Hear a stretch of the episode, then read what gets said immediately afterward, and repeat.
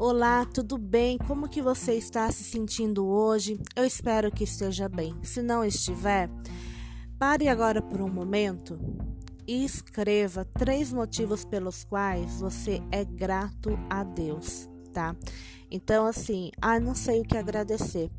É, pense o que você não agradecer agora, nesse momento, você vai perder a partir de amanhã. Nossa, Karina, que profundo. Sim, profundo. É, nós temos muitos motivos para agradecer o fato de estarmos vivos, ter nossa família, termos nossa casa, termos uma cama para dormir, termos o alimento, termos o cuidado de Deus com cada detalhe.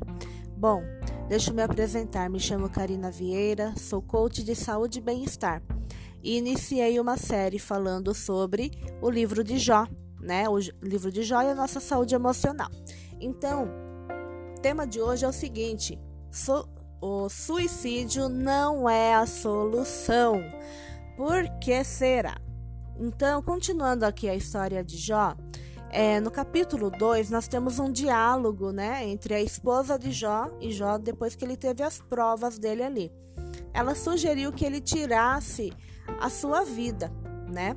Então, eu imagino ali a esposa de Jó olhando para seu marido e ele com aquelas úlceras, né? Aquele, aquelas feridas pelo corpo que chegava até os ossos, diz que rasgava a pele de Jó.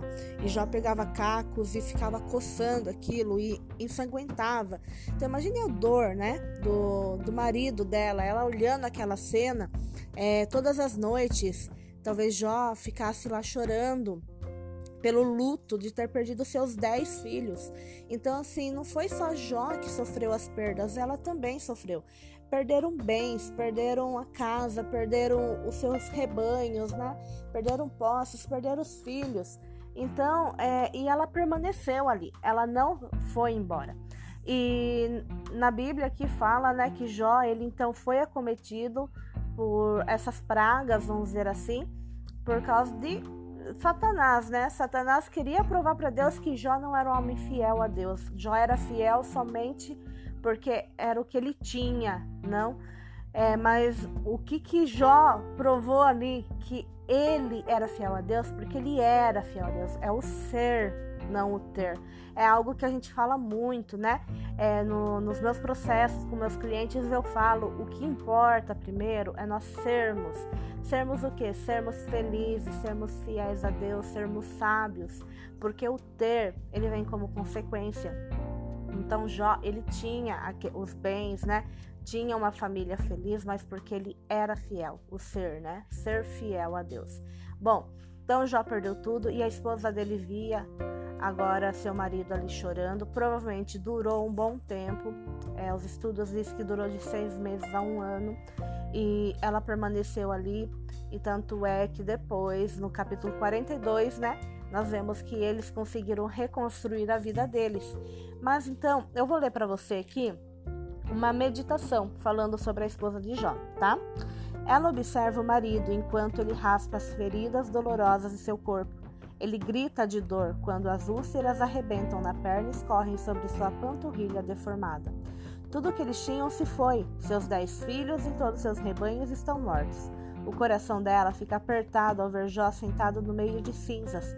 Como isso pode ter acontecido com ele? Ela pensa. Ele é um homem honesto e inocente. Durante toda a vida, Jó honrou a Deus e se afastou do mal. Ela se ajoelha diante dele e grita do mais profundo do seu ser: Você ainda continua sendo bom, amaldiçoe a Deus e morra.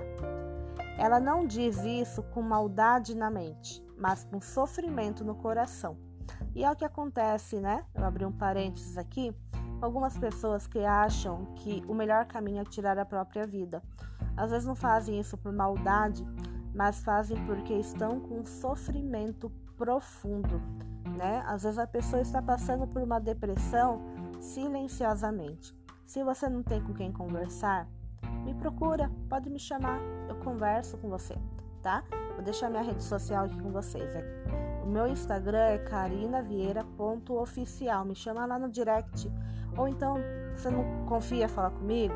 Procure um amigo, procure Deus, né? E converse com ele. Bom, é, continuando aqui a meditação, diz que a esposa de Jó ela não conseguia mas se sentar e assistir à dor do seu marido.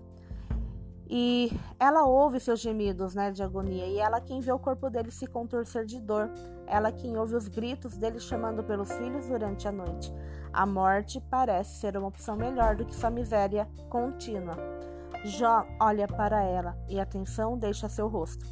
Suas palavras são suaves, não duras. Você está dizendo uma bobagem. Se recebemos de Deus as coisas boas, por que não vamos aceitar também as desgraças? Ela acena com a cabeça e sorri. Jó ainda está honrando a Deus. A nossa espera, pessoal, honra a Deus. A esposa de Jó teria perdido a bênção de ver restaurada a vida deles como família se Jó tivesse dado ouvidos a ela, se matado e não ouvir ali, não esperar em Deus, né? Então, quantas vezes nós é, temos pressa e a gente não quer ouvir a voz de Deus, não quer ver o que Ele espera, o que, que Ele está preparando para nós, né? Aqui é, diz respeito muito à resiliência, né? É uma palavra muito utilizada em nossos dias, mas pouco praticada. É o que, que é resiliência? A capacidade dessa superação, a capacidade de passar pelos momentos ruins, mas tirando aprendizado, é, é esperar mesmo, né? Como Jó fez. Ele esperou em Deus. E, e Deus conseguiu ali mostrar para Jó que a paciência ela é a mãe da glória, né? Da, da honra. Então, que a gente possa ter paciência em Deus, como já teve, resiliência, né? tirar aprendizado dos momentos ruins. É, todas as pessoas é, que praticam esporte estão preparadas e devem estar preparadas para as derrotas também. A gente conhece casos Michael Jordan, é, os corredores, né? É, os lutadores, todos apanham, todos caem, mas eles buscam por que eu caí, né? Diz que o Michael Jordan ele falava isso pro técnico, ele gostava de cair porque ele perguntava por que eu caí. Então, assim, por que eu errei? É tirar o aprendizado dali, tá certo? Então, é, busque é, sempre sabedoria de Deus, busque sempre paz com Ele, para que Ele possa te honrar. Um forte abraço, fique com Deus.